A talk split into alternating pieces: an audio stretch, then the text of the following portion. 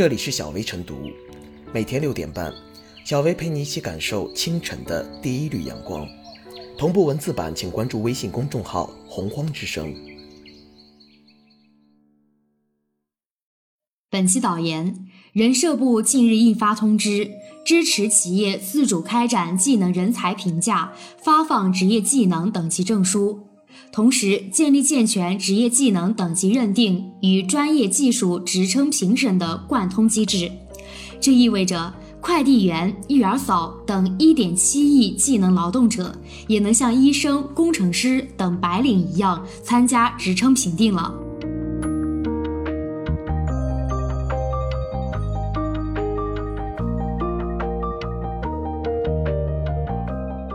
给新蓝领评职称，激发人才活力。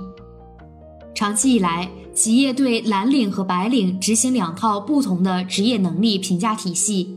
前者按照五级技工的等级认定，后者沿用专业技术职称体系，二者互不相通。这不仅一定程度造成蓝领白领待遇的差距，也给技能人才的职业发展带来障碍。而建立职业技能等级认定与专业技术职称评审贯通机制，无疑会让人才评定机制更加科学。相关数据显示，我国共有1.7亿左右技能劳动者，让职业技能评价体系更科学、更完备，不仅有助于保障这些劳动者待遇的公平性，有利于他们的职业发展，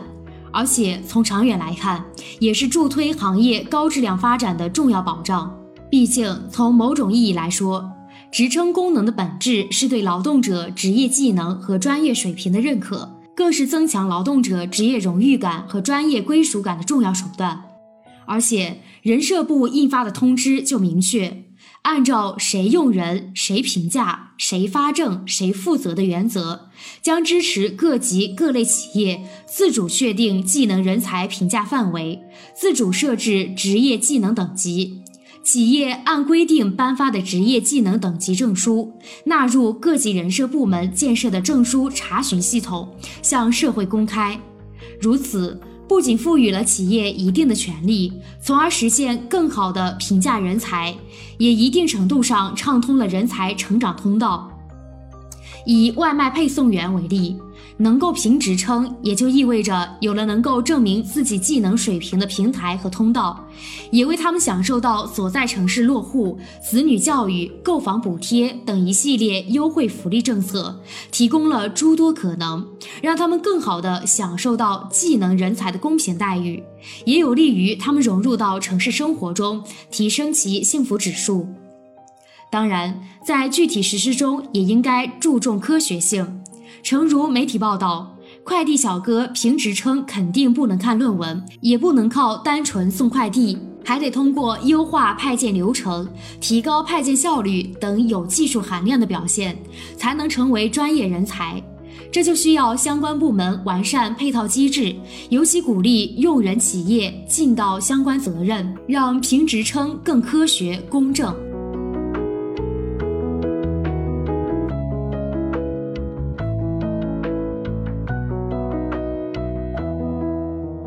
蓝领评职称，厚植技能人才成长的沃土。技能成就梦想，奋斗改变人生。写字楼白领中的 iPhone 来自于他们夜以继日的亲手组装，每天大大小小的快递和外卖来自于他们穿梭于街头巷尾的辛勤派送。目前，我国共有1.7亿左右技能劳动者。他们既极大方便了人们的生活，也为支撑中国制造、中国创造、推动经济高质量发展发挥了重要作用。虽说三百六十行，行行出状元，但长期以来，学技能当蓝领并不是多么有面子的事。工人的职业荣誉感不强，上升通道不畅。特别是企业对蓝领和白领执行两套不同的职业能力评价体系。前者按照五级技工的等级认定，后者沿用专业技术职称体系，二者互不相通。这不仅一定程度造成蓝领白领待遇的差距，也给技能人才的职业发展带来障碍。蓝领评职称给技能人才铺就了上升新通道，搭建了成才新阶梯。一方面，学好专业技能同样可以天宽地阔，特别是在新业态、新产业、新模式层出不穷的背景下，人工智能训练师、信用管理师、花艺环境设计师等技能人才岗位和就业需求不断涌现，让技能人才的上升空间越来越开阔。另一方面，技能人才严重匮乏，已成为制约我国产业发展和企业竞争力提升的重要瓶颈。畅通技能人才上升通道，不但能够人尽其才，鼓励更多从业者向高技能人提升，带动行业整体水平提升，也有助于向市场供给更为优质的产品和服务，顺应人民对美好生活的向往。不拘一格降人才，让人人都有人生出彩的机会。杭州九五后快递小哥通过不懈练就过硬技术而被认定为高层次人才，着实打破了唯学历的人才观。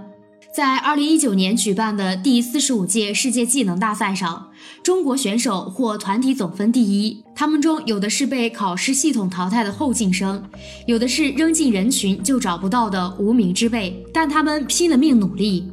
加强技能人才使用激励，一定会展现出属于各自的花样年华。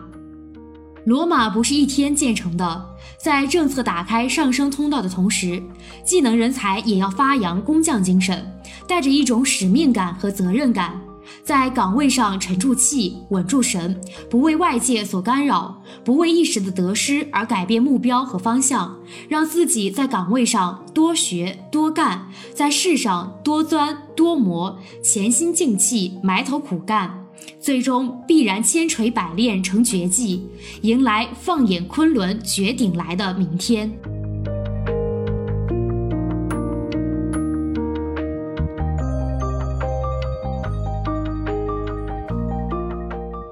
小微复言，今天的中国，无论是以现代化的世界工厂立足，还是满足人民群众对美好生活向往之情，都需要数目众多的优秀蓝领人才，需要更多优秀人才俯下身子去从事快递员、育儿嫂、车间工人等工作。本次有关部门一锤定音，明确蓝领能评职称。同时建立职业技能等级认定与专业技术职称评审贯通机制，既顺应了人才融合发展的趋势，有利于破除身份、学历、资历等障碍，更有利于贯通技能人才职业发展通道，搭建人才成长立交桥，既是社会发展进步的体现，也是对新业态的尊重和关切。蓝领也能评职称，是在用事实告诉大众，各行各业都有杰出的人才，只要热爱本职工作，勤奋努力干事，都能做出优异的成绩，都能成为有用之才。